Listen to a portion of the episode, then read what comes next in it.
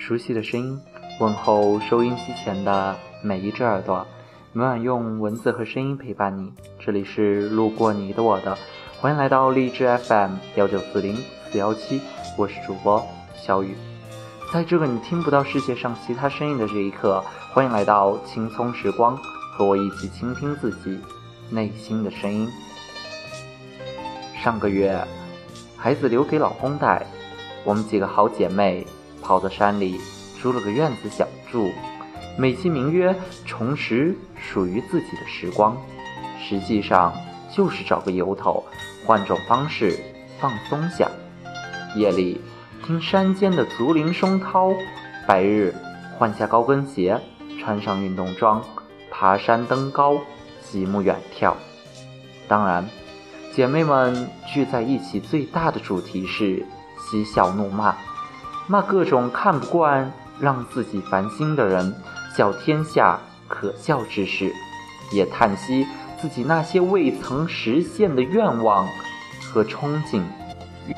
于这烟火人间，开辟出这样几日放纵的光景，醉着喝酒唱歌，光着脚跳热舞。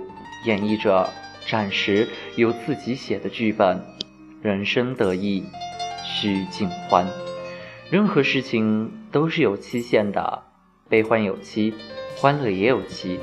时间一到，我们重新化好妆，从清静的山间回归欲望都市，再次绷紧了神经，努力赚钱，努力应付人际关系，努力习惯家长里短。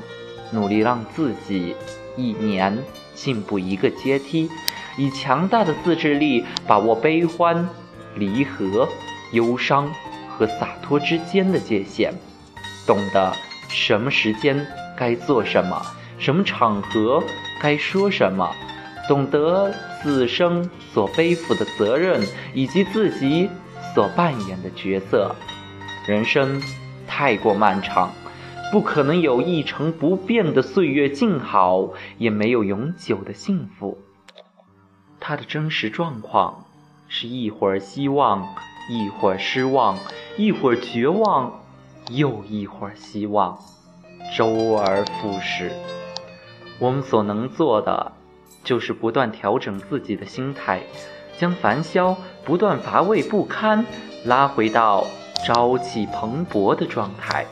苦中作乐，自得其乐。